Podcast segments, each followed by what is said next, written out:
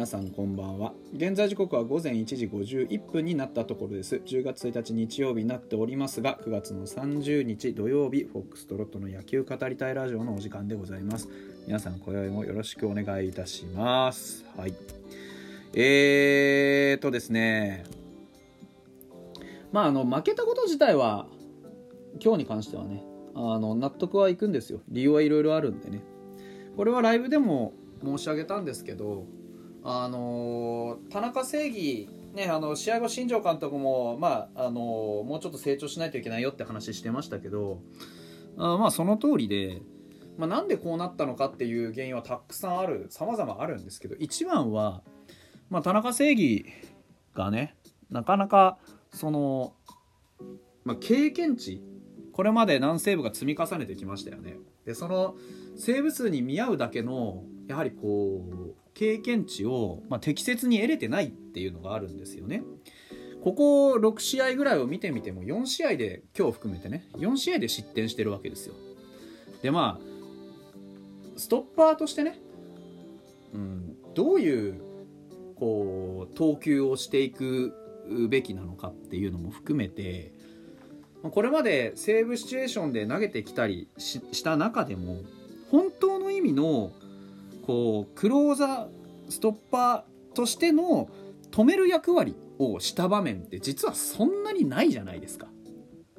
あのこういう言い方したらこう何て言うんでしょうなんか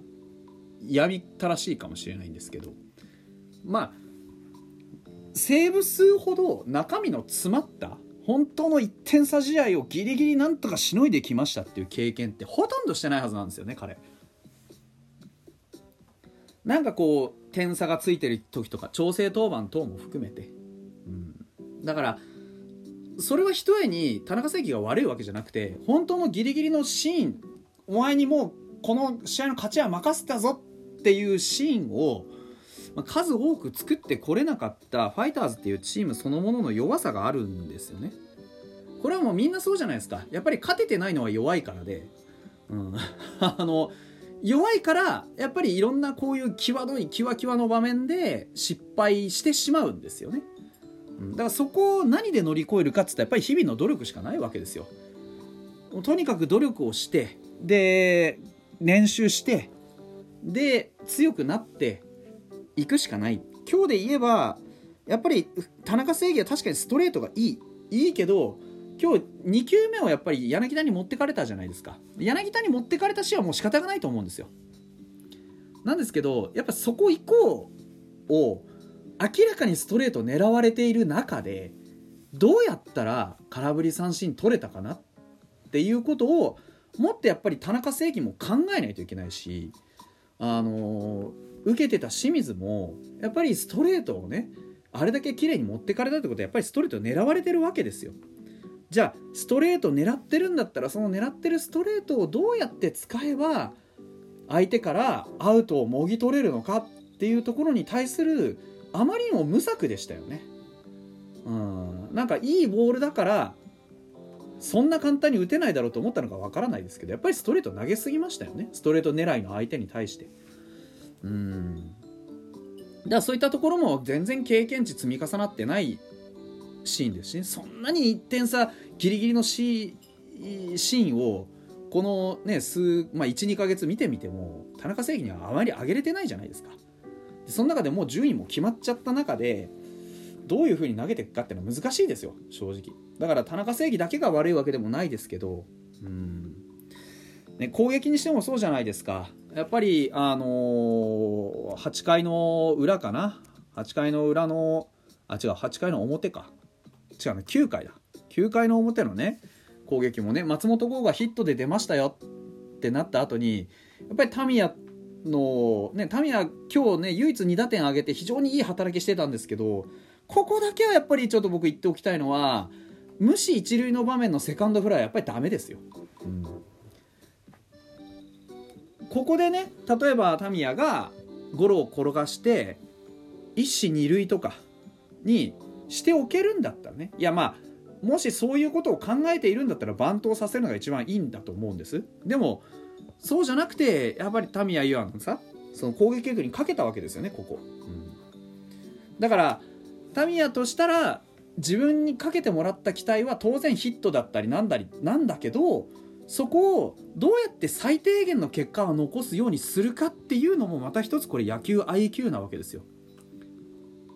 やっぱりここで何も起こらないセカンドフライとか三振とかねしてしまったら一番チームにとっては進展がないから状況の。だからダメなんですよね。だからタミヤユアがここでやるべきだったのは最低でもゴロ転がして必ず一塁にいる松本をセカンドへ送り込むと。いうのが追い込まれてからの多分まあ考えだったと思うんですよ。それやっぱりセカンドフライっていうのが生まれたのが2球目なんですよね。ここもえ高級質だも分かるんだけど相手はやっぱりなんか先頭バッターを出してるわけですからそんなに急いで攻撃することもないんですここここは間の間とか感覚の問題なんですいい球が飛んできたらもちろん打っていくのも大事なんですけどなんかこうやっぱりあっさりセカンドフライにしてしまった感覚ですよねそうするともう相手からすると簡単にねアウトを取れるんだなっていう感覚になっちゃうじゃないですか。うん。だからもったいないですよね。だから結局清水に送りバントをさせざるを得なかったわけですよ。清水はここまで当たってないわけですから。でかといってねキャッチャーを変えてっていうことにもならなかったんだと思うんです。この試合は。でも逆にタミヤが送っていたもしくはヒットでつないでいたんだったらおそらく僕は清水には郡司か誰かが代打に出たと思うんですよね。で細川君もねあのいいヒットを何本か打ってたんですけどやっぱりこうストレートとフォークの買いのに対してうーんいやちょっとやっぱ準備ができてませんでしたよね。もうフォークね、外目のフォークは見逃したけど低めのインサイドに入ってくるフォークはどっちも振って空振り三振しちゃったんですよね。だからコースでしか絞ってない。ストレートとフォークの2択だったら球種で絞っちゃえばいいじゃないですか。と僕は思うんですよ。球種だったら2択でしょ。でもストレートフォーク高め低めねサイドっていろんなことある中でコースで絞っちゃったら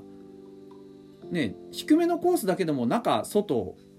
内中外ん？外真ん中内あるでしょ？3, 3つまでにしか絞れないじゃないですか。大体ね。高めの高め低めだけじゃなくて右ねその外の高め中の高めとかって考えたらコースで絞るよりも球種で絞った方がいい場面だと思うんですよ僕はここはね。っていうのも含めたり。なんだかんだやっぱり野球が拙いですよね。まだ若手がいっぱいいる中で。うん、なんかこう野球のうまさみたいなものが見えてこないと面白い試合になっていかないし今日やってきたようにねその9回の裏って田中正義が上がってでねソフトバンクは柳田近藤そして中村晃じゃないですか。みんな一発あるわけですよ。そしたら一番打たれたくないのは一発じゃないですか。でその一発を2本揃えられて負けましたっていうのはやっぱり一番こう考えうる限り相手からしたら一番楽な逆転サヨナラこっちからしたら一番考えうる限り最悪の逆転サヨナラですよ。これをどうやって回避するかっていうのが1点差で出てきたストッパーの役目じゃないですか。うん。でここは田中正義の一番の働きどころだったはずなんですよね。だここにまだ埋めなきゃいけない技術的なそしてあの精神的な差があると。いうわけですよ。ストレートが走ってないんだったらストレートが走ってない時にどういうピッチングをできるのかっていうその事前の策を用意しておくっていうことが今後求められると思いますね。で野手に関してはやっぱりランナー貯めた時にどういうことができるかっていうのもそうなんですけどまずはランナーが1人出た時にその直後のランナーで何かことを広げられるかどうかっていうのはものすごい大きいんですよ。さっき言ったタミヤ・ユアの場面もそう、うん、ちょっとやっぱりそこのこう下手くそさっていうのが、まあ、今年は特に目立ちましたよね。ヒットが出ました。まあとりあえず次はアウトになっといてみたいな。うん。やっぱり連打をしろとは言ってないんですよね。連打するのって難しいから。7連打とかそんな簡単に出ないよって僕この間言ったじゃないですか。出ないんです。そんな簡単に。出ないからただアウトになるんじゃなくってそのアウトの中に意味を持たせようね例えば7回の表の、ね、ワンアウトから細川がツーベース打った後奈良間君はライトフライだったわけじゃないですか。当然もちろんヒット狙っていく中だけどでもフライ上げちゃったら怒らないんですよ。何にも。で結局万波が空振り三振しました。今日万波はねもうガチガチにホームランを意識する中でまあ上がった試合でしたけどもう全然あの甲斐拓也のリードにキリキリ前にさせられてインサイドとアウトサイドの見分けが全くつかなくなって空振りが多かったですよね。ああいうところも手玉に取られちゃうっていうぐらいのまだまだ野球が下手くそなんですよね。もっとその野球の心理的な揺さぶりとか印象をつけた前の打席をどう生かすかとかそういうなんか機微みたいなものを感じ取りながら試合の中で自分の行動を最適化していってほしいなって思います。だからまだまだひよっこですよ。そういう意味では。経験値が足りない。うん。あのー、マークされたりね。だって今日打った2人の細川君とさあのー、タミヤ・ユアは相手にデータがないわけですから。データが取られた今日のね123番どうでした？って話になっちゃうんだよどうしてもね、うん、まあみんなで練習して経験して勉強してけんけんがくがくやり合ってうまくなるしかないと思います。